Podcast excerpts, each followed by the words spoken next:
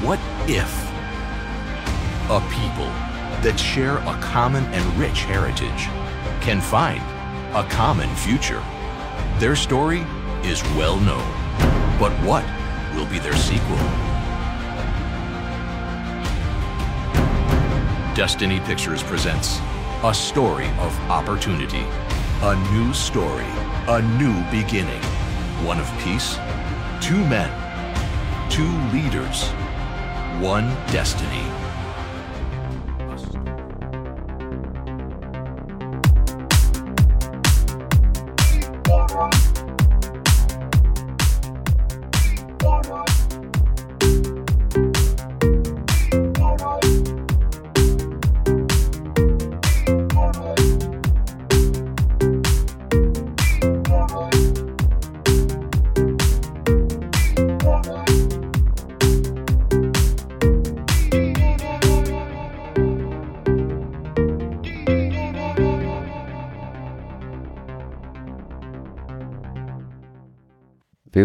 Bei Antenne Baldrian mit dem Claudio Und dem Dominik.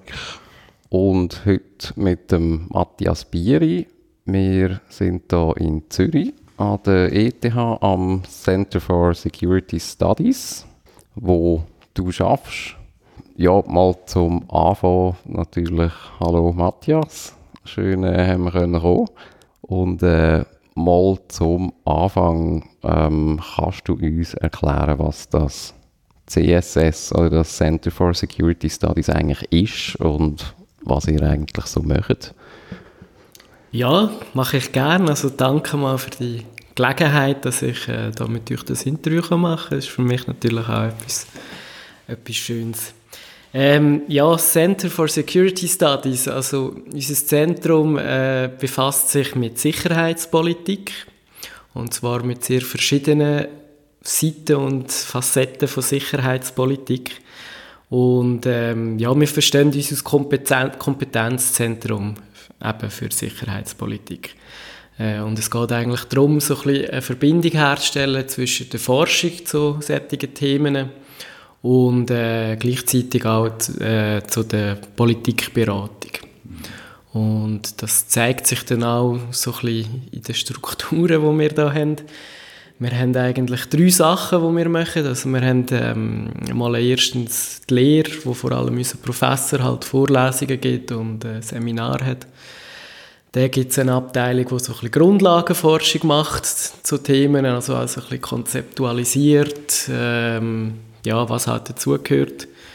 Und in dem Bereich, wo ich arbeite, der sogenannte Think Tank, der ist äh, der mehr oder weniger für Politikberatung zuständig, also wo es eben darum geht, quasi die Erkenntnis von der Forschung äh, in einem breiteren, interessierten Publikum zu vermitteln, aber gleichzeitig natürlich auch den Leuten, die zu Bern hocken oder anderswo und Entscheidungen treffen, äh, quasi ein bisschen Entscheidungshilfe zu geben, wie dass man jetzt einzelne Entwicklungen oder ähm, Zustände muss interpretieren und eben auf welcher Grundlage man dann Entscheidungen trifft. Und du persönlich bist jetzt äh, eigentlich auch so in beiden Rollen in dem Fall. Also tust du forschen oder dann eben eher, bist du dann eher für Beratung zuständig? Ja, das, da gehört natürlich beides dazu. Also eben, ich bin nicht in der Grundlagenforschung äh, tätig, aber du musst natürlich, wenn du bisschen informierte Meinung haben äh, ja, nonstop lesen, schauen, hören, äh, was zu deinen Themen äh, publiziert wird, was sich gerade tut und so weiter. Und ähm, auf, auf der Basis von dem tut man dann eigentlich äh, selber eben eine Meinung abgeben und kann dann auch Leute oder Politik mit dem beraten. Mhm. Gerade so Stichwort Think Tank, das ist ja noch so ein Begriff, der, der wird ja jetzt immer mehr auch ein bisschen ähm, mit eben mehr Meinungsbildung äh, auch in Verbindung gebracht, vielleicht auch ein bisschen äh, aus dem amerikanischen Hintergrund äh, mit so, dort nennen sich ja auch viele eben so eigentlich bezahlte mit irgendeinem politischen Hintergrund auch Think Tanks. Bei euch läuft das mehr, also ihr, ihr seid eigentlich wie eher ein informierender Think Tank, oder ihr, also habt ihr auch Meinungen, die ihr in dem Sinne auch wollt portieren vielleicht auch Entscheidungsträger? Ja, also grundsätzlich ist es so, dass wir ein unabhängiger Think Tank sind. Also unser Ideal ist eigentlich eben wissenschaftlich zu forschen mhm. und aufgrund von wissenschaftlicher Erkenntnis quasi sich eine Meinung zu bilden oder ein Urteil abzugeben mhm. und das dann versuchen, den Leuten oder äh, der Politik oder der Verwaltung zu vermitteln. Und ähm, ja, der Begriff äh, Think Tank ist natürlich ein bisschen vorbelastet vom amerikanischen her, weil dort sind die Think Tanks eben im Normalfall politisch orientiert, also es steht eine Partei oder eine Stiftung oder wer auch immer dahinter, wo ein eindeutiges Ziel hat und dann quasi über Publikationen wird, ähm, ja, die öffentliche Meinung in eine gewisse, in eine gewisse Richtung äh, beeinflussen.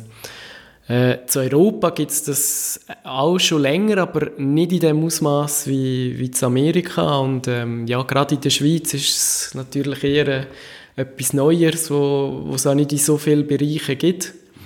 Aber beispielsweise England hat auch eine gewisse Think Tank-Kultur und auch in Deutschland gibt es ein bisschen äh, so eine Kultur, gerade auch im Bereich von der Aussen- und Sicherheitspolitik, wo ähm, Stiftungen von den politischen Parteien auch äh, Papier veröffentlichen zu, zu solchen Themen und so eigentlich auch versuchen, äh, quasi die politisch, mhm. den politischen Mainstream ein bisschen zu beeinflussen in ihre, in ihre Richtung. Wie ist das so die Durchschlagskraft, wenn ihr in Bern mit äh, Entscheidungsträgern redet? Also hören die auch auf euch oder ist das so ein bisschen ähm, äh, wie soll man dem sagen, manchmal auch ein bisschen vergebene Liebesmühe. Das kommt sehr darauf an natürlich, also kommt aufs Thema drauf an und kommt vielleicht auch auf die involvierten Leute drauf ab. Es gibt Themen, die vielleicht lang unter dem Radar eben gerade von, von den Leuten in Bern laufen und wo vielleicht aber jemand von uns dazu jahrelang forscht. Und plötzlich wird das top aktuell und der ist dann natürlich eben jemand gefragt, der sich bei dem Thema auskennt und ähm, ja, wo die Leute dann auch können, äh, diskutieren damit, also wo man eben äh, Fragen kann stellen äh, ja, und so quasi von der Expertise kann, kann profitieren. Und dann gibt es natürlich aber auch andere Themen, wo, äh, ja, wo vielleicht jahrelang im Zentrum stehen, wo wir auch etwas dazu machen, wo dann aber viele Leute vielleicht von sich aus das Gefühl haben, nein, da weiß ich eigentlich eh selber, was ich muss wissen und äh, da kenne ich mich genug gut aus. Und von dem her, nein, das kommt immer ein bisschen darauf an, aber ähm, ich glaube, es wird auch geschätzt zum Teil, dass man sich äh, mit informierten Leuten einfach mal kann unterhalten kann. Also, dass man quasi einen, einen Sparringpartner hat, mhm ähm, ja, wo, wo eine Ahnung hat vom Thema und wo man auch einfach mal frei kann diskutieren, was man vielleicht äh, ja, mhm. jetzt mit, mit äh, wenn, wenn das zum Beispiel die Außenpolitik betrifft, wo man mit äh, Leuten von, aus anderen Ländern jetzt nicht so offen kann reden oder wo man vielleicht auch innerhalb von der Verwaltung nicht so offen kann miteinander diskutieren. Mhm. Ja, mit so Schweizer Politikern hört man immer wieder, dass sie gerne vermitteln in politischen Konflikt. Ähm, da gibt es aber auch immer wieder Kritik daran, äh, dass man das nicht so öffentlich rausposaunen Also im Blick erzählen, ja, die Schweiz soll vermitteln, eben zwischen Nordkorea und Südkorea oder irgendetwas. Ähm, wie, wie schätzen Sie das ein? Ist das, ist das äh, förderlich für so die Schweizer Rolle, die guten Dienste, die wir, die ja die Tradition haben, wenn man das so öffentlich macht? Äh, das kann natürlich auch von Fall zu Fall verschieden sein. Also was, was sicher nicht förderlich ist, ist, wenn man es an die allzu grosse Glocke hängt. Also häufig, gerade in Konflikten, in Gewaltkonflikten, wenn man versucht, äh, sich quasi als Vermittler ins Spiel zu bringen, dann ist Publizität natürlich nicht gut. Also, äh, erstens, weil die Parteien vielleicht, Konfliktparteien gar nicht äh, wollen signalisieren, dass sie bereit sind öffentlich. Und ähm, zweitens sollte man sich als Vermittler nie im Mittelpunkt stellen. Also man ist da, um quasi zwei Parteien dabei zu helfen, zu einer Lösung zu kommen, die für beide stimmt. Und wenn man da dann äh, sich quasi selber den Vordergrund stellt, dann, dann ist das natürlich nicht förderlich. Äh, wenn man es im Nachhinein quasi nach Abschluss ähm, dann kommuniziert, ja, wir sind da involviert gewesen und wir haben eine Rolle gehabt, dann ist das wahrscheinlich nicht als, als logisch, dass man, äh, ja, dass, dass das irgendwie durch, durchdringt an die Öffentlichkeit. Vielleicht nochmal kurz zu dir. Wie bist du eigentlich da hingekommen? Also was ist eigentlich so dein Hintergrund? Wie, wie landet man da am Center for Security Studies? Stellt man sich ja vielleicht nur so Sterne generell vor oder so. Da. ja, nein, das ist überhaupt nicht der Fall. Ähm, ja, bei uns sind eigentlich viele Leute, die äh, ja, nicht gerade einen Quereinstieg gemacht haben, aber wo es jetzt äh, vorher nicht so klar war, dass sie quasi an eben an einer Forschungsstelle für Sicherheitspolitik landen. Ich habe äh, Geschichte studiert, bin Historiker, habe mich ähm, ja, während dem Studium immer für äh, Außen- und Sicherheitspolitik interessiert, also so als Zeitungsleser und mhm. so weiter. Habe mich aber während dem Studium gar nicht so groß mit dem Thema auseinandergesetzt. Bin dann, nachdem ich äh, den Abschluss gemacht habe, aber auf Wien zu der USZD, also zu der Schweizer Delegation bei der USZD, ein Praktikum machen ein jähriges und habe dort ein Jahr lang eigentlich nur mit Sicherheitspolitik zu tun gehabt. Und äh, das, ja, das Thema hat mich da äh, interessiert und fasziniert und man kommt dann natürlich auch ein bisschen rein, man, man äh, lernt extrem viel in kurzer Zeit und äh, bin dann da äh, nach dem Jahr ans Center for Security Studies gekommen, als Assistent am Anfang äh, ich war ein Jahr lang Assistent und wo dann eine Stelle frei geworden ist als Forscher, habe ich mich äh, normal für die beworben und ja, mich dann können durchsetzen. Und ja, was ein bisschen was vielleicht ein bisschen miterklärt, eben, wieso das, das äh, ja doch einige mehr oder weniger Quereinsteiger gibt da bei uns, ist, dass äh, in der Schweiz eigentlich nicht einen Studiengang gibt Sicherheitspolitik. Also man kann nicht einen mhm. Bachelor machen in Sicherheitspolitik. Äh, in England kann man das machen. Es gibt gewisse Leute, die, die eben irgendwie in London studieren und über das dann irgendwie in die Schweiz zurückkommen. Ähm, wenn man aus Schweizer Sicht für das Thema interessiert, äh, kann man auch einen Master machen hier an der ETH ähm, wo sich unter anderem mit Sicherheitspolitik tut befassen und ähm, ja, das ist es eigentlich. Mhm.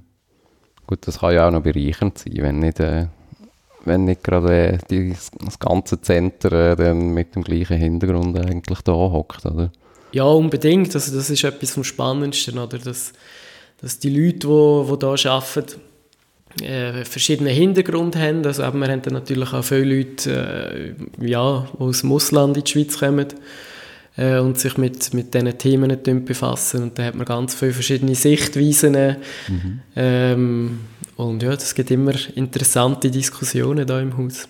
Ein Anlass, wieso wir ja jetzt auch noch da sind, ähm, aktuell ist äh, der Gipfel in Singapur von Donald Trump und Kim Jong-un jetzt vielleicht eben, wie du vorher gesagt hast, ähm, also das ist ja jetzt ein Konflikt zwar, wo, wo nicht neu ist, äh, bekannterweise, der Korea-Konflikt oder auch äh, der Konflikt zwischen den USA und Nordkorea, jetzt aber doch recht schnell ja eine Aktualität bekommen oder vielleicht auch eine Dynamik bekommen. Ähm, habt ihr das jetzt wie auch schon gemerkt? Also, oder ist das jetzt etwas, eben, wo, ihr, wo ihr auch angegangen werdet, vielleicht auch von Politikern oder sonstigen Entscheidungsträgern? Ja, also es gibt bei uns äh, am Center Leute, die sich mit dem Thema befassen, also die sich für Ostasien interessieren. Und da kann es schon sein, dass man eben mit, äh, mit der Verwaltung über das Thema diskutiert, auch im, im Rahmen von einem Treffen. Oder dass dann eben halt auch die Medien auf uns zukommen und äh, um Interviews fragen, wie kann man jetzt das einschätzen mhm. und so weiter. Und ähm, ja, eben die Nordkorea-Frage, man könnte ja denken, das ist, äh, ja, ist weit weg von der Schweiz, wieso muss man sich überhaupt mit dem befassen? Und es ist aber so, dass die Schweiz dort ja auch eine gewisse Rolle hat. Also man hat zum Beispiel noch Militärbeobachter äh, an der Demarkationslinie. Und was ja gerade zwischen China und den USA passiert, äh, das sind natürlich Entwicklungen, die die ganze Welt beeinflussen. Und darum macht es auch Sinn, eben, dass man sich damit befasst. Und darum ist das auch ein Thema, ja, wo uns quasi beschäftigt. Jetzt äh, ist ja eben der Gipfel ist ja bekannterweise mit sehr viel äh, so Fernsehzirkus und so weiter äh, ähm, verbunden gewesen. vielleicht auch äh, an den Protagonisten, mit den Protagonisten zusammen. Du bist ja nicht, eben, du bist jetzt nicht ein Nordkorea-Experte, aber wie würdest du das äh, einschätzen? Eben, was passiert eigentlich äh, eben jetzt an so einem Gipfel oder was ist an dem Gipfel passiert? Ist überhaupt etwas passiert? Etwas äh, Essentielles oder ja, wie, wie, wie schaut man das vielleicht so als äh, Sicherheitspolitikforscher an? Ja, also passiert ist sicher etwas an dem Gipfel. Ähm, das ist definitiv nicht, äh, nicht äh, etwas Unwichtiges gewesen, egal was jetzt im Nachhinein quasi passiert.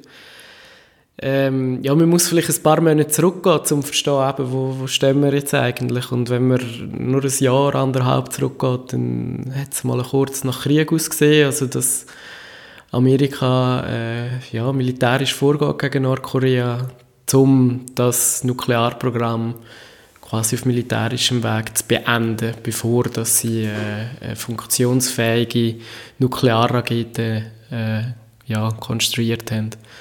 Und jetzt mit dem Gipfel kann man vielleicht sagen, ähm, eben, es wird ja vor allem im Trump vorgeworfen, dass es ein extrem dilettantisch vorbereiteter Gipfel war. Das Abkommen, das geschlossen worden ist, naiv ähm, ist. Also, dass man eigentlich sehr viel gegeben hat und sehr wenig dafür bekommen hat. Ähm, ich würde sagen, man muss abwarten, wie sich das jetzt wirklich entwickelt. Also, es ist halt eine unkonventionelle Art und Weise, eben wie man jetzt so das Ganze angegangen ist. Aber was man jetzt vorweg einmal geschafft hat, oder aus äh, globaler Sicht kann sagen, ist, es wird in den nächsten paar Monaten kein Militärschlag gegen Nordkorea geben. Das ist ja grundsätzlich mal ein etwas Gutes. Alles andere muss man jetzt natürlich abwarten. Eben, es ist ja jetzt gesagt worden, das Abkommen ist viel zu wenig konkret. Es heißt, Nordkorea muss oder täglich sich dazu verpflichten, darauf hinzuarbeiten, dass äh, die koreanische Halbinsel denuklearisiert ähm, wird, was äh, sehr unkonkret ist. Was ja bemühen kann man sich immer, man kann immer darauf hinarbeiten, aber es heißt nicht, es muss denuklearisiert sein in, äh, zu einem gewissen Zeitpunkt. Auf die andere Seite ich habe gerade den unkonventionellen Weg, wo, wir jetzt, wo, wo die amerikanische Regierung jetzt quasi äh, gewählt hat, dass man eben äh, im Kim eine Bühne gibt, dass man sich quasi auf Augenhöhe mit ihnen zeigt. Äh, gerade das kann vielleicht aber auch bewirken, dass die Nordkoreaner das mal ähm, ernst machen und das Gefühl haben, ja, wir werden respektiert und unser Regime wird nicht wird äh, vorweg nicht angetastet werden und darum machen wir jetzt auch Schritte in Richtung ähm, Denuklearisierung. Mhm. Und äh, ja, muss man jetzt aber abwarten, was das denn wirklich der Effekt ist von dem, von dem Abkommen. Ähm, du hast jetzt eben gesagt, äh, es ist äh, ein unkonventionelles Vorgehen der Amerikaner. Jetzt in der öffentlichen Wahrnehmung tut man das immer mit dem Trump verbinden, oder? Er gibt ja auch unkonventionelle Pressekonferenzen mit einem unkonventionellen Duktus für einen amerikanischen Präsidenten. Ähm, aber die Strategie dahinter, jetzt auch, sagt das jetzt Nordkorea, aber, aber auch Iran, also die außenpolitische Strategie, ist das wirklich einfach der Trump oder ist da hinter dran noch ein ganzer Apparat, der auf ein bestimmtes Ziel hinschafft? Oder wie, wie schätzt du das ein? Ja, also häufig sagt man schon, dass gerade bei solchen grossen Geschichten viel vom, vom Präsidenten abhängt. Und was ja immer noch etwas ist in der amerikanischen äh, Administration, ist, dass die Verwaltung manchmal ein eine andere Meinung hat als der Präsident. Also quasi überrumpelt wird von Tweets oder äh, Handlungen vom Präsidenten und man sich dann quasi nachträglich äh, diesen Anweisungen muss anpassen Inwiefern das jetzt das Außenministerium darauf hingeschafft hat, kann ich jetzt in dem Fall nicht beurteilen, aber ich glaube, jetzt in dem Fall hat man sich schon, schon auch abgesprochen und hat zumindest ähm, ja, den Plan gefasst, eben, dass man so, eine Gipfel, so ein Gipfeltreffen abhalten will und dass wir zu einer Vereinbarung kommen und ähm, ja, von dieser, von dieser quasi Konfrontation, die man vorher gesucht hat, ein bisschen abkommt. Ja. Ähm, jetzt irritiert von dem Ergebnis sind ja auch die Partner der Amerikaner, also äh, Japan und Südkorea vor allem, ähm, weil ja äh, geplante Militärmanöver äh, ist so angedeutet worden, dass die ausgesetzt werden, was ja ziemlich entgegengekommen ist, eben an Nordkorea. Ähm, wie lässt sich das erklären, als man das nicht abspricht mit diesen wichtigen Partnern von, äh, von den USA? Also als die USA das mit denen nicht abgesprochen haben im, im Vorhinein, oder ist das äh, irgendein Zeichen? Das ist definitiv ein Zeichen und das sieht man auch nicht nur in Ostasien. Also, und das hat wirklich definitiv mit, dem, mit, der, ja, mit der neuen Regierung zu tun. Dass man halt eben äh, ja, unilateral alleine seine Interessen in den Vordergrund stellt und versucht, die äh, zu erfüllen. Ähm, und wir eben nicht mehr quasi mit Partnern zusammen diskutieren, langwierig, bis man dann zusammen eine Position hat und die vorwärts äh, versuch, äh, zu bringen versucht, sondern dass man eigentlich die eigenen Interessen in den Vordergrund stellt und die, äh, wenn möglich, in direktem Kontakt zu der Gegenseite dann äh, versucht, zu einem Ergebnis zu führen. Und ja, wenn man jetzt Nord, äh, also eben Süd- und Südkorea und Japan anschaut, ich glaube, Südkorea ist nicht so auf, ähm, nicht auf so viel Kritik gestoßen wie in Japan. Südkorea begrüßt ja auch eben, dass man sich annähert, dass es jetzt vorweg keinen Krieg gibt äh, mhm. auf der koreanischen Halbinsel. Und ähm, ja, auch die Aussetzung von der Militärmanöver ist jetzt nicht so, so dramatisch angeschaut worden, wie man das eben in Japan angeschaut hat. Japan hat ein bisschen eine andere Sichtweise. Japan fühlt sich äh, sehr bedroht von Nordkorea. Man hat das Gefühl, wenn sie Atomraketen gebaut haben, dann kommen sie zuerst gegen Japan in Einsatz. Und ähm, ja, man hat natürlich Angst, dass eben die Aussetzung von gemeinsamen Manövern mit Südkorea der erste Schritt ist und der zweite Schritt ist dann der, dass man nicht mehr mit Japan zusammen Manöver abhaltet. Und aus Japan hat man da Angst, dass man dann quasi keine eigene Drohkulisse mehr hat, also dass man nicht mehr den Schutz der Amerikaner hat, wo einem schützt gegen Angriff äh, aus Nordkorea, aber unter Umständen eben dann auch äh, aus China. Und darum, die Japaner sind, sind recht kritisch und haben gesagt, das Abkommen ist, äh, ist äh, ja, begrüßen sie so in dieser Form nicht. Äh, sie haben ja auch angekündigt, dass sie äh, die Militärausgaben weiter werden erhöhen, glaube Und äh, bei den Japanern ist es ja speziell, die haben sie, glaube zweimal erlebt in jüngster Zeit, also etwa vor einem Jahr ist das glaube dass äh, nordkoreanische Raketen über ihr Festland eingeflogen sind und dann hinten raus in den Pazifik. Also ist die Angst nicht auch ein bisschen berechtigt von den Japanern? Ja, das weiß man natürlich nicht. Also berechtigt Angst kann immer berechtigt oder unberechtigt sein. Man weiß es erst, wenn das Ereignis eintritt, ob man zu Recht Angst hat oder wenn es eben nicht eintritt, dass man zu Unrecht Angst hat.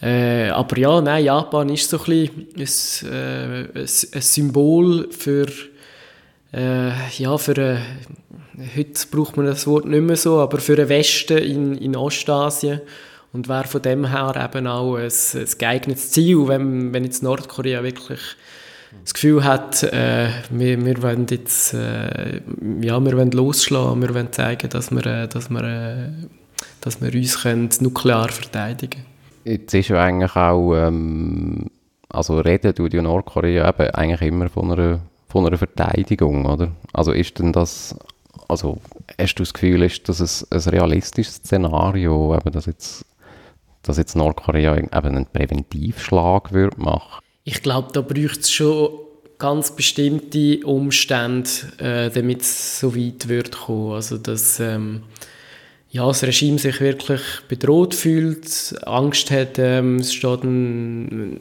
ein, ein, ein, Stur ein Umsturzversuch kurz bevor, wo im Ausland geplant worden ist. Und darum tun wir jetzt einen Krieg äh, starten.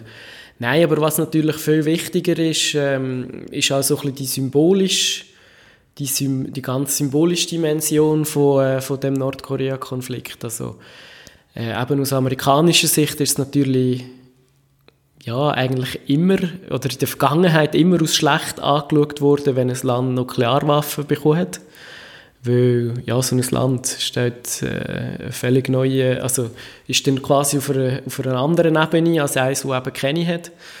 Und das wissen eben Länder wie Nordkorea und wir reden ja auch jetzt davon, ähm, es kann sein, dass Nordkorea jetzt quasi mit dem Abkommen ähm, einen Freischein bekommen hat, dass sie Nuklearwaffen dürfen haben und eben halt nonstop darauf hinarbeiten müssen, dass sie die dann irgendwann nicht mehr haben. Aber de facto haben sie jetzt äh, den Segen von Amerika, dass sie sie haben. Das ist so eine Interpretation äh, von, von Beobachtern. Und ähm, ja, dass das dann quasi eine Signalwirkung könnte haben für Länder wie Iran, mhm. ja, dass man sich eigene Nuklearwaffen zutut und durch das quasi safe ist, weil dann alle Angst haben, das Land anzugreifen, äh, weil man mit einem nuklearen Erstschlag muss rechnen muss. Gerade Iran angesprochen, vielleicht noch als kleine Zwischenfrage. Ähm, wenn man jetzt das mal äh, so einfach anschaut, das Vorgehen von den USA gegenüber Nordkorea und gegenüber dem Iran, dann äh, stellen sich mir da schon ein paar Fragen, ehrlich gesagt, weil äh, mit dem Iran hat man ein breit abgeschütztes Abkommen gehabt, das soll verhindern, dass die eben sich atomar aufrüsten. Und gleichzeitig äh, macht man jetzt gegen Nordkorea so ein bisschen, fast ein bisschen Appeasement. Äh, wie ist das zu erklären, die verschiedenen Vorgehensweisen?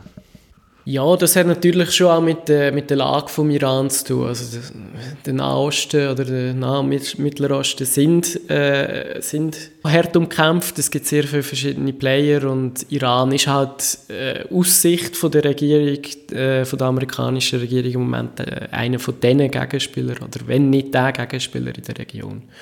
Und zum anderen zeigen die, die, die beiden Abkommen, die man geschlossen hat, eben auch gerade die anderen, ähm, ja, quasi wirklich äh, unterschiedliche Kulturen, was für, wie, man, wie, man, wie man Abkommen schließt eben auch. Also das Iran-Abkommen eben ist jahrelang vorbereitet worden, es sind sehr viele Länder in die Verhandlungen involviert gewesen. Man hat Garantiemächte, man hat ein sehr ausführliches Abkommen mit sehr spezifischen Vorgaben, wie das Ganze überprüft werden kann und so weiter und so fort. Und was, äh, ja, was äh, Donald Trump auch immer wieder gesagt hat, was immer Dorn im Auge ist, ist, dass das Abkommen ähm, quasi ein Auslaufdatum hat und dass nach dem Auslaufdatum Iran freie Hand hat äh, im Nuklearbereich. Ähm, und auf der anderen Seite hat man eben jetzt das Abkommen von Singapur, wo mehr oder weniger wirklich ein, äh, ja, ein Deal ist zwischen zwei, äh, zwei Präsidenten, wo noch nicht sehr viel äh, Konkretes drin steht, wo man gesagt hat, wir könnten das im Nachhinein äh, noch aushandeln. Die beiden Außenministerien ähm, äh, aushandeln, was das genau die, äh, äh, ja, die, die Benchmarks sind, wo man muss erfüllen muss, was die eine Seite macht, was die andere Seite macht. Und das sind halt völlig unterschiedliche Kulturen eigentlich. Und ich glaube, das spielt eben auch eine Rolle, mhm wieso dass, äh, dass die amerikanische Regierung das Iran-Abkommen so verteufelt und jetzt äh, gleichzeitig so ein Abkommen schließt mit, mit Nordkorea. Mhm. Ist der, also China gilt ja, also ist ja nicht das Geheimnis, dass das eigentlich äh, als Schutzmacht ja auch von Nordkorea gilt. Ähm, ist es auch möglich, eben, dass man jetzt vielleicht durch so ein Vorgehen aus amerikanischer Sicht, wie es vielleicht wie auch eigentlich wie China ausboten in dem, in dem Prozess. Also, dass man wie direkt halt jetzt äh, mit Nordkorea redet und eben vielleicht mal so ein anderes Modell ausprobiert, anstatt äh, eben so ein bisschen das, das Multilaterale, wo China dann sicher auch immer mit einem, mit einem grossen Gewicht ja auch am Tisch äh, hockt, zumindest äh, inoffiziell. Ja, ist möglich, dass man das äh, durchaus auch in diesem Kontext anschauen kann. Also, dass Amerika will zeigen, wir sind fähig, alleine nachhaltige Lösungen, Lösungen zu finden, ohne dass irgendjemand anders noch am Tisch hockt. Was China aber natürlich auf, ja, auf absehbare Zeit wird sein, ist der wichtigste Verbündet von Nordkorea. Nordkorea äh, wird sich immer an China anlehnen, weil man ja, auf China vertraut aus Schutzmacht und ähm, ja, auch wirtschaftlich abhängig ist von, von China. Also ohne chinesische Lieferungen wäre das nordkoreanische Regime schon vor Jahren zusammengebrochen. Äh, zumindest geht man von dem, von dem aus. Und ähm, ja, China selber wird natürlich trotzdem versuchen, äh, sich irgendwie in die Umsetzung von dem Abkommen zu bringen, sei das aus Garantiemacht, eben aus, aus, aus, aus demjenigen, der dann überprüft, dass, ähm, dass äh, beide Seiten machen, was sie versprochen haben. Ähm, aber vielleicht auch anders eben, ähm, wie in der Vergangenheit aus das Land, wo wirklich Einfluss kann auf Nordkorea und aus das Land, äh, ohne das keine Bewegung gibt in Nordkorea. Wahrgenommen wird das immer noch so ein bisschen als Ost-West-Konflikt, aber die Tatsache ist ja eben so ein bisschen die ganze kalte Krieg-Thematik, die ist ja wohl definitiv vorbei. Eben das sieht man ja jetzt auch gerade an den Konflikten, die wir jetzt vielleicht auch gerade mal angesprochen haben, auch ähm, eben Iran-Abkommen, das Nuklearabkommen, das ist eine multilaterale Arbeit gewesen ähm, wie, wie ist das eigentlich einzuschätzen aus eurer Sicht? Also das, das wird ja jetzt eigentlich auch komplexer, oder, durch das, also so Konflikte, gerade globale. Ja, das ist eigentlich eine Entwicklung, die wir jetzt schon mehrere Jahre haben. Also wir reden davon, dass eben nach dem bipolaren System im Kalten Krieg eigentlich ein unipolares System kam, wo ja, Amerika ganz klar das Land auf der Welt war, wo quasi können sagen wodurch äh, dass man geht und was die Regeln sind vom Spiel in der internationalen Politik. Und ja, seit ja, doch auch schon bald fast zehn Jahren redet man eigentlich davon, dass das unipolare System sich jetzt doch auch langsam verabschiedet.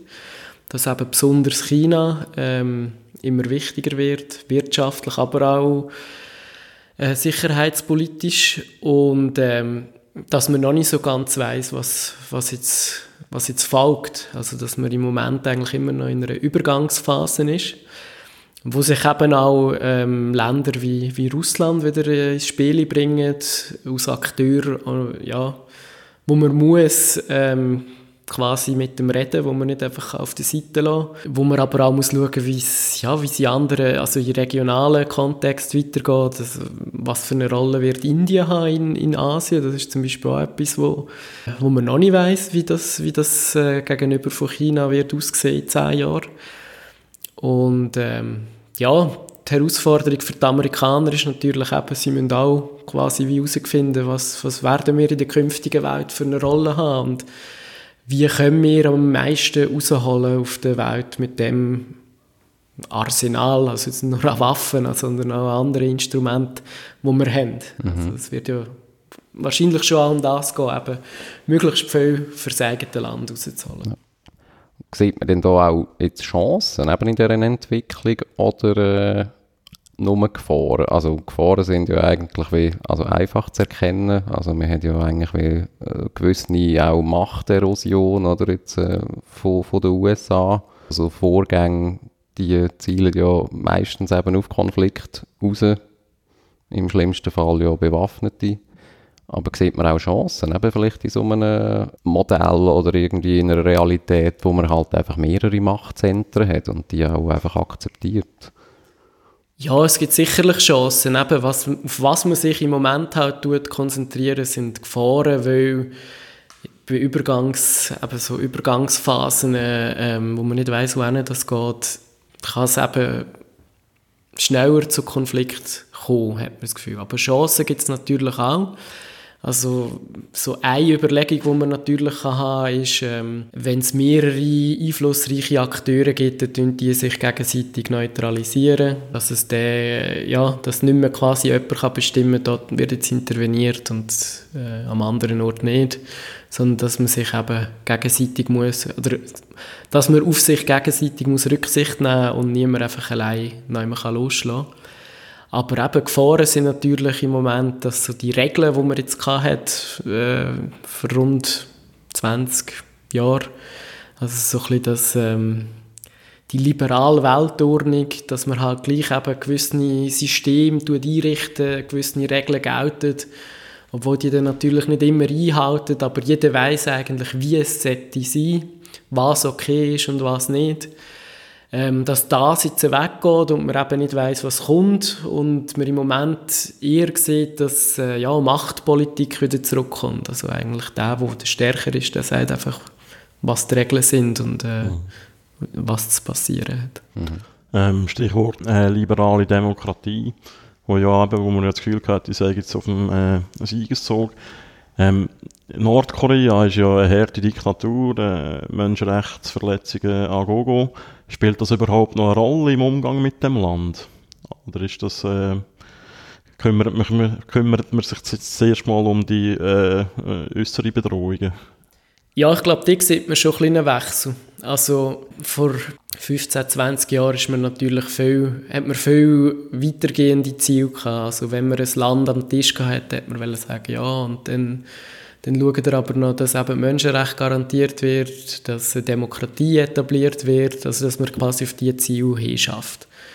Und das ist jetzt im Abkommen, äh, wo ja relativ kurz ist, einmal nicht erwähnt. Donald Trump hat, glaube ich, an der Pressekonferenz gesagt, ja, ja, wir haben schon darüber geredet und das gehört natürlich auch dazu, dass äh, Menschenrechte äh, wieder mehr Be Beachtung finden in, in Nordkorea. Aber es ist eigentlich klar, dass Menschenrechte nicht mehr im Vordergrund stehen, sondern es wirklich darum geht, Konflikte zu verhindern und ähm, dass das zentrale Ziel ist. Und das sieht man nicht nur in Nordkorea, das ist auch an anderen Orten so. Also, dass, es, ähm, dass man lieber äh, quasi ein ein illiberaler, äh, ein illiberaler Diktator oder ein Autokrat äh, an der Macht lässt, wenn er dafür garantiert, dass, ähm, dass quasi Ruhe herrscht. Oder? Ist das vielleicht auch eine Folge vom arabischen Frühling, wo man ja sich eine Demokratisierung erhofft hat und jetzt hat man sogenannte Failed States äh, wie Libyen oder auch Syrien bis zu einem gewissen Punkt, gut, jetzt nicht mehr so. Aber man hat doch gemerkt, dass äh, wenn die, die, Diktatoren weg sind, äh, Instabilität kommt, oder? Ist das ein Grund für den Sinneswandel? Das gehört sicher mit dazu, ja. Ich meine, das sind die Erfahrungen, wo, äh, wo man sagt, ähm, ist es wirklich jetzt besser herausgekommen, dass man, dass man im Irak eingegriffen hat? Ist es wirklich besser herausgekommen, dass man in Libyen eingegriffen hat? Ähm, ja, und da gibt es äh, grösser werdende Anzahl von Stimmen, die sagen, nein, man hat gescheiter Finger davon gelassen und hat das, ähm, ja, hat quasi Menschenrechtsverletzungen in diesem Land zugelassen, dafür hat es keinen kein Krieg gegeben. Und das ist ja jetzt auch so ein, ein Ansatz, der sich in Syrien scheint durchzusetzen. Also, dass man sagt, äh, der Assad ist ein unmöglicher Mensch, Kriegsverbrecher, ähm, eigentlich intolerierbar, aber wenn er jetzt für die Zukunft kann garantieren kann, dass äh, es nicht mehr einen blutigen Konflikt gibt, dann, dann setzen wir lieber auf ihn, als jetzt wirklich daran festzuhalten, dass man äh, von dieser Staatsspitze entfernt. Ist das vielleicht auch einfach eine Fehleinschätzung dass man äh, im, in einem Konfliktmanagement oder Konfliktlösungsmanagement oder wie man, ich weiß nicht, wie ihr das denn nennt, äh, eben dort schon dann so Brücken wie Menschenrechte eigentlich reinbringt und ähm, dann auch eben probiert, Menschenrechtslage sozusagen wie von außen dann zu verbessern. Ist das wie auch vielleicht zu viel verlangt? Ja, also ich meine, Menschenrechte sind jetzt aus meiner Sicht nicht etwas, wo man kann sagen kann, es ist zu, zu viel verlangt. Ich finde das nach wie vor etwas, äh, ja, wo man schon äh, Autokratien darauf hinweisen und ja, man auch nicht jetzt quasi darf sagen, ja, das, das wird jetzt in Zukunft keine, keine Rolle mehr spielen. Es kommt jetzt wirklich nur noch wieder darauf an, dass man, äh, äh, dass man äh, Konflikt verhindert. Ähm, auf die andere Seite hat man zum Teil natürlich schon ein bisschen, äh, einen zu einfachen Ansatz gehabt, wahrscheinlich. Also, dass man das Gefühl hat, ja, wir haben ja die Macht auf unserer Seite und wir haben Druck mit auf unserer Seite. Und ähm, mit dem Menschenrecht vielleicht eben auch noch andere Sachen versucht hat, in einem Land einzuführen. Und ja, heutzutage muss man, muss man sagen, es braucht doch sehr viel, dass sich ein Land transformiert. Es braucht sehr viel mehr Zeit, als man zum Teil eingeplant hat, bis Länder ähm, sich verändern, dass sich politische Strukturen, gesellschaftliche Strukturen tun, tun verändern und dass ähm, ja, zum Teil auch Bevölkerungen ähm, Demokratie als etwas Gutes ansehen. Weil an vielen Orten ist es so, dass äh, dass Leute Demokratie nicht zwangsläufig aus etwas Friedensbringendes, Wohlstandsbringendes sehen, sondern sagen, wir brauchen einen starken Mann, der, ganz, das ganze Land quasi äh, zusammen hat. Und ich finde das besser als, äh, als ein demokratisches System. Ja, du sprichst jetzt eben auch Gesellschaft an. Das, ähm, das ist ja eben auch ein springender Punkt. Oder so äh, eine Art wie auch eine Konfliktlösung dann auch in der Gesellschaft einzubetten. Oder? Sonst ist das auch eben, eben vielleicht verlorene Mühe. Da kann man auch noch viel Gipfel abhalten und, oder irgendwie Papier schreiben. Ja, das ist ja eigentlich immer so, dass eben Lösungen der am nachhaltigsten sind, wenn sie in der Bevölkerung äh, Rückhalt haben. Und das ist nicht nur in demokratischen Systemen so, sondern das ist auch in Autokratien so, ähm, dass wenn es Veränderungen gibt, sie der am nachhaltigsten sind, wenn sie eben von einer breiten Masse getragen werden. Da haben wir ja eben jetzt so ein bisschen über die, die neuen Machtstrukturen auch global geredet. Ähm, was wir jetzt noch nicht darüber geredet haben, ist eigentlich eben auch die Rolle von Europa. Wir haben jetzt mal ein bisschen USA, China, Russland ein bisschen angesprochen. Wie, wie siehst du eigentlich die Rolle in Europa äh, momentan? Tritt ja eben gegen außen vielleicht noch vielfach so ein als Mediator auf. Was, wie tut man die Rolle von Europa eigentlich so einschätzen? Europa ist natürlich momentan im Vergleich zu vor 10 Jahren, 15 Jahren ja, geschwächt. Also äh, man hat sehr viele innere Probleme, die man zuerst muss lösen muss, bevor man eben auch gegen aussen dann aus, aus starken Akteuren kann, kann auftreten kann. Und ähm, das ist schon etwas, was sich mit den letzten Jahren geändert hat. Ähm, eben, dass intern immer mehr äh, Probleme gibt, dass man sich, dass man einfach, äh, dass es schwieriger geworden ist, auf, zusammen zu einer gemeinsamen Meinung zu kommen. Gleichzeitig muss man aber auch sagen, vor ja, wahrscheinlich zwei Jahren nach ja, bald zwei Jahre nach dem, nach dem Brexit-Entscheid ist so ein bisschen Untergangsstimmung und dort haben ja wirklich ein paar Leute daran gezweifelt, ob es die EU in ein paar Jahren überhaupt noch gibt. Und das ist jetzt eigentlich wieder ein bisschen vorbei. Also so die existenziellen Zweifel, die hat man nicht mehr. Man diskutiert jetzt eigentlich wieder mehr darüber, wie wie soll die EU in Zukunft aussehen? Wie tiefgreifend soll die Integration sein? Soll man verschiedene Abstufungen haben und so weiter? Aber solange man eben die Diskussionen hat, äh, kann man gegen außen natürlich eben nicht aus, aus, aus starken Akteuren auftreten. Das ist nicht die EU derjenige, wo, ähm, wo zwischen, zwischen China und den USA steht beispielsweise sondern dann sind es dann halt eher einzelne Länder wie Deutschland oder Frankreich, die zusammen eine gemeinsame Haltung haben und, äh, und so auftreten.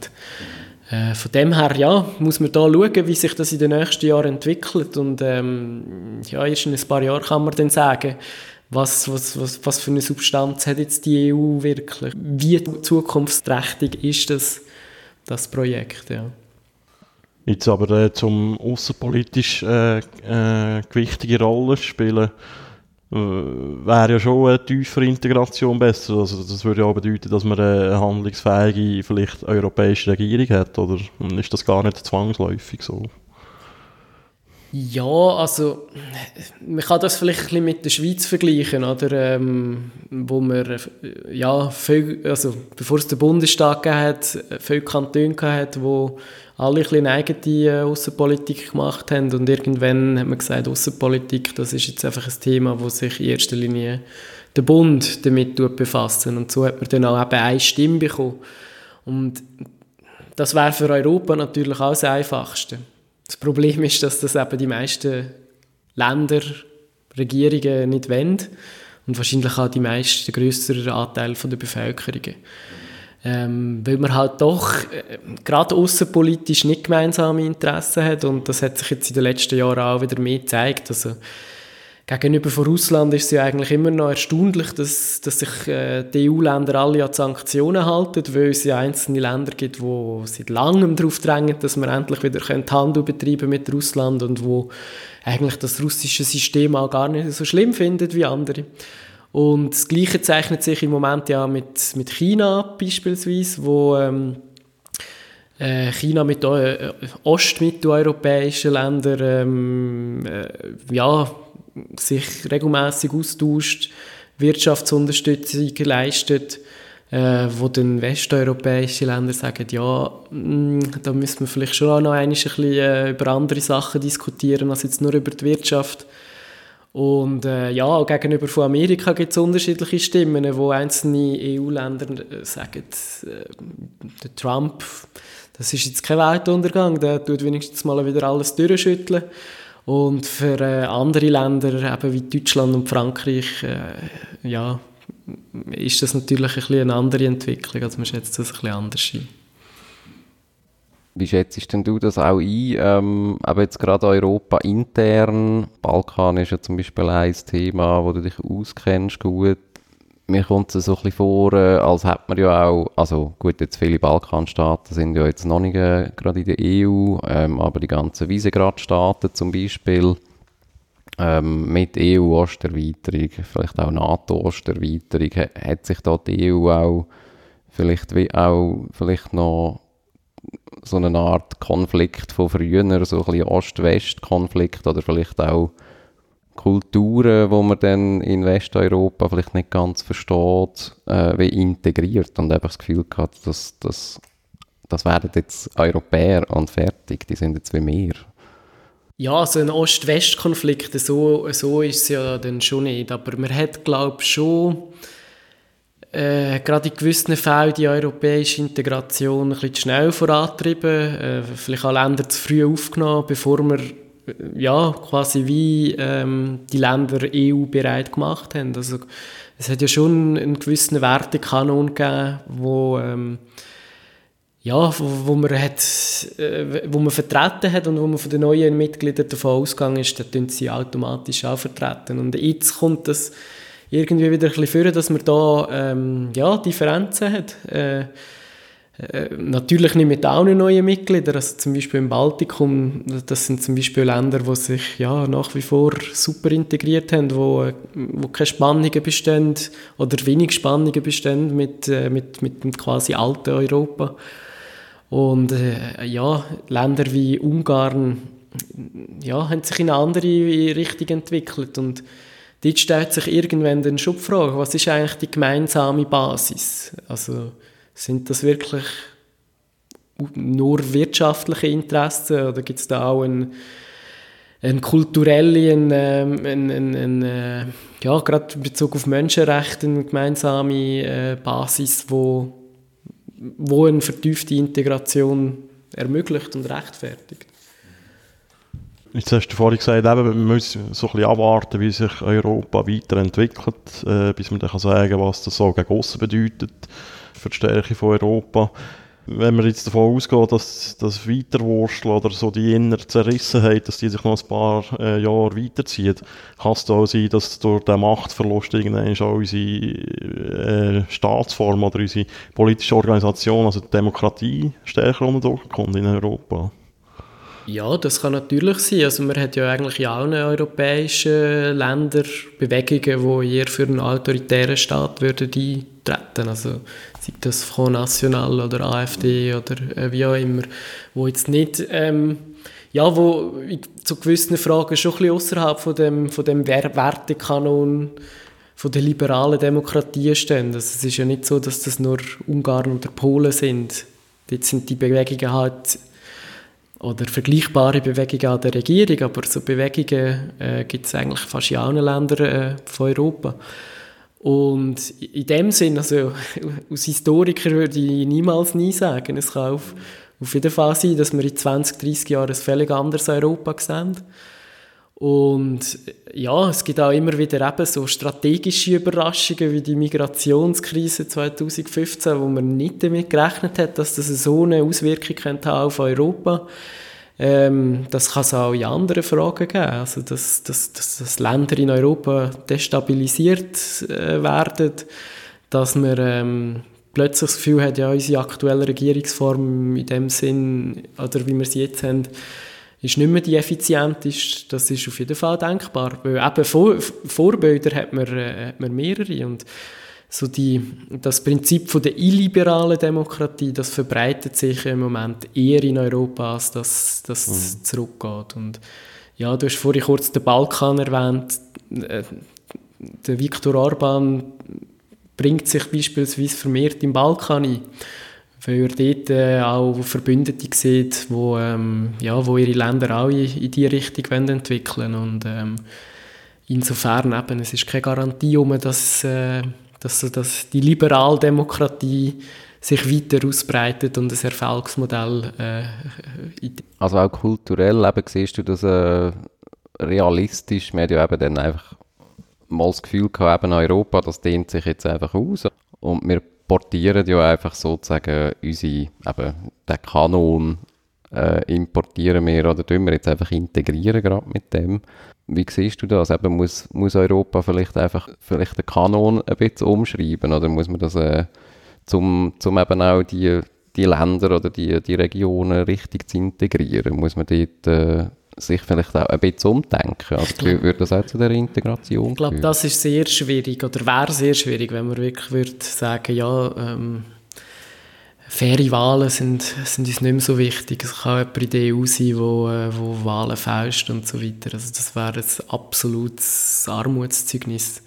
Ich glaube eher, dass es dann in die andere Richtung würde gehen, also dass wir, ähm, dass wir quasi eine abgestufte Integration machen und eher würde sagen, beispielsweise wirtschaftliche Integration, da haben wir keine Differenzen, da sind wir alle, bleiben wir integriert. Ähm, aber jetzt in anderen Fragen, wie eben ähm, äh, politische Integration, da sind wir nicht einig. Die, die das nicht wollen, die, die sind dann halt dort nicht dabei.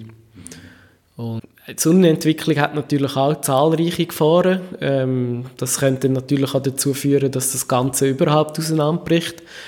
Aber ich glaube, dass der Weg wahrscheinlicher ist als derjenige, dass man eben irgendwann sagt, ähm, gewisse Werte, die, die gehen jetzt einfach mhm. nicht mehr. Also müsste man dann vielleicht eben, also eher vielleicht dann auf einer kulturellen Basis irgendwie das ähm, eben vielleicht auch andere Ansichten irgendwie auch akzeptieren oder es ist zum Beispiel eben ein Beispiel ist ja die Haltung gegenüber Russland, wo, wo wir jetzt halt eben vielleicht auch in Osteuropa Länder haben, wo wo Russland nicht so das, das Böse schlechthin ist, wo man manchmal ja noch im Westen von Europa das Gefühl hat, ähm, ja, das ist noch irgendwie immer noch so ein Gegenspieler halt. Ja. Ähm, Frag mal Polen. Ja, also es gibt dann auch ja, ja. Länder in Osteuropa, wo in Russland eben den Bösewicht mhm. schlechthin sehen. Und, mhm. äh, ja, und auch westeuropäische Länder, wie beispielsweise eben Italien, wo, wo eigentlich eher ein gutes Verhältnis zu Russland haben, jetzt im mhm. Vergleich zu, zu anderen Ländern. Und das ist ja eben auch ähm, die Schwierigkeit, würde ich sagen. Es gibt nicht, äh, es gibt, es gibt nicht äh, einen Block äh, in Europa, wo in allem einig ist und es gibt einen Block, wo, äh, wo sich untereinander in allem einig ist, sondern es sind wirklich verschiedene Fragen, verschiedene Themengebiete, wo, äh, wo verschiedene äh, Allianzen quasi bestehen. Und ja, es ist, also ich, ich kann keine Lösung präsentieren, wie, äh, wie man das am, am einfachsten würde angehen, aber das wird die Frage sein in den nächsten Jahren, wo, wo, wo die EU für sich muss beantworten muss. Ähm, vielleicht noch, was bedeutet das alles für die Schweiz? Ja, für die Schweiz ist, ähm, die Schweiz ist ja immer auch von solchen Entwicklungen betroffen. Also eben, wir sind so verflochten äh, mit den umliegenden Ländern, aber auch, also weltweit verflochten wirtschaftlich über persönliche Verbindungen. Ähm, aber auch ja, in anderen Bereichen. Also wenn wir äh, im sicherheitspolitischen Bereich zum Beispiel das anschaut, dann hat das, der Schengen-Beitritt natürlich äh, eine enorme Integration bewirkt, also dass man Daten problemlos kann austauschen mit anderen Ländern und so, wo man nicht so schnell zurück kann und, und man eben abhängig ist von anderen Ländern. Ja, für die Schweiz bedeutet das in erster Linie, ähm, man muss auf vieles gefasst sein. Also man kann nicht mit einer Entwicklung rechnen und äh, wenn die nicht eintritt, dann überrascht sein, sondern man muss sich auf verschiedene Szenarien einstellen, eben dass, dass die europäische Integration ähm, halt eben vielleicht nicht mehr das Projekt ist, wo äh, immer tiefer wird und man sich auf das kann einstellen kann. Äh, zum anderen muss man sich auch ein darauf einstellen, eben, dass gerade sicherheitsmäßig sich vielleicht auch wieder Verschlechterungen ergeben, wie wir jetzt in den letzten Jahren gesehen haben. Es sind wieder so Fragen aufgekommen ähm, im sicherheitspolitischen Zusammenhang, wo man das Gefühl hat, das ist jetzt vorbei. Also, ähm, quasi eine Bedrohung aus Russland. Mhm. Das, das hat, man, hat man belächelt und heutzutage sieht man zwar nicht, dass Panzer in einer Woche an der Grenze stehen, aber äh, gerade so äh, im Informationsbereich oder im Cyberbereich äh, hat man ja durchaus Ereignisse gesehen, wo man als Schweiz muss sagen, okay, Russland äh, muss man, muss man definitiv ernst nehmen. Ähm, gleichzeitig eben, ja, man muss, man muss mit verschiedenen Entwicklungen rechnen und man muss sich irgendwie versuchen können einzustellen auf Überraschungen, also dass man dann wirklich nicht plötzlich äh, mit abgeladenen Hosen da steht und das Gefühl hat, das überrascht uns jetzt völlig und ähm, ja, also das, das ist aus meiner Sicht so ein bisschen das, was die Schweiz sich sollte darauf ausrichten. Und jetzt äh, Stichwort europäische Integration. Ähm, äh, kann die Schweiz sich dort noch lange aushalten? Oder wird die Frage wieder einmal auf den Tisch kommen, ob die Schweiz muss beitreten in die EU oder nicht? Also ich sehe das nicht, dass das vorläufiges Thema wird. Ähm, es, es kann natürlich sein, dass es eben wieder einen verstärkten Druck gibt irgendwann, dass man sagt, entweder ist man dabei und man macht alles mit oder man ist Stuss und dann hat man äh, mhm. schlechte Bedingungen. Aber im Moment sieht es eigentlich eher so danach aus, eben, dass es verschiedene Abstufungen gibt. Und ähm, ich glaube auch der Austritt von, von, äh, von Großbritannien ähm, äh, wirkt ein bisschen die Richtung. Also Europa wird, mit, die EU wird mit, äh, mit, mit, mit äh, Großbritannien irgendwie eine, eine besondere Beziehung entwickeln. Und wenn sie jetzt auch nicht gerade nach dem Austritt ist, sondern in 10, 20 Jahren. Ähm, und von dem her glaube ich eher, dass, ähm, dass so ein bisschen das Durchwursteln ein, ein, ein, ein äh, ja, nicht die Regel wird, aber dass das durchaus etwas bleibt, wo, äh, wo europaweit äh, verbreitet ist. Ja, dann bedanken wir uns doch recht herzlich. Ja, danke, Matthias. danke ich. Schön, dass wir kommen können. Interessant gewesen. Ja. Und wir hören uns etwa in einer Woche wieder, oder? Genau. Gut, ja. in dem Fall. Dankeschön ja. und gute Woche. Tschüss.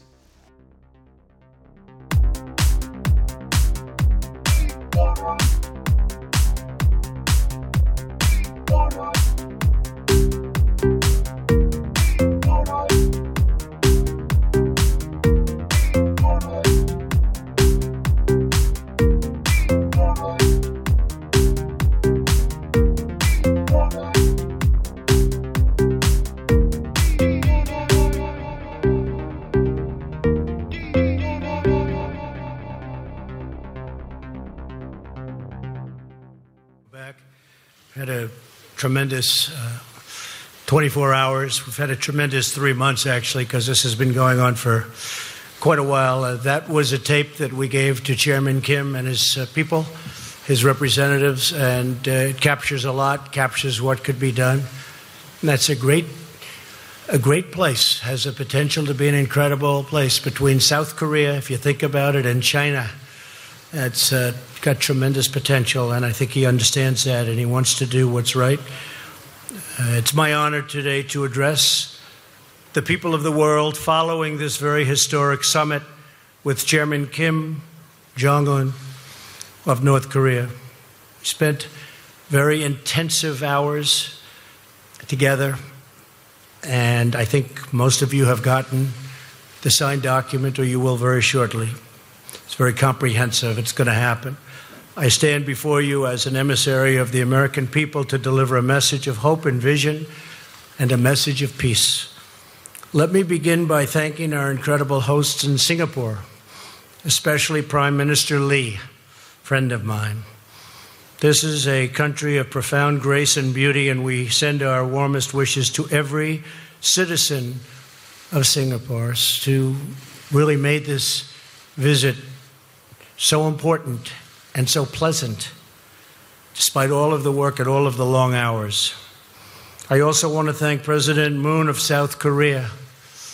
He's working hard. In fact, I'll be speaking to him right after we're finished. Prime Minister Abe of Japan, friend of mine, just left our country. And he wants what's right for Japan and for the world. He's a good man and a very special person, President Xi of China, who has really closed up that border.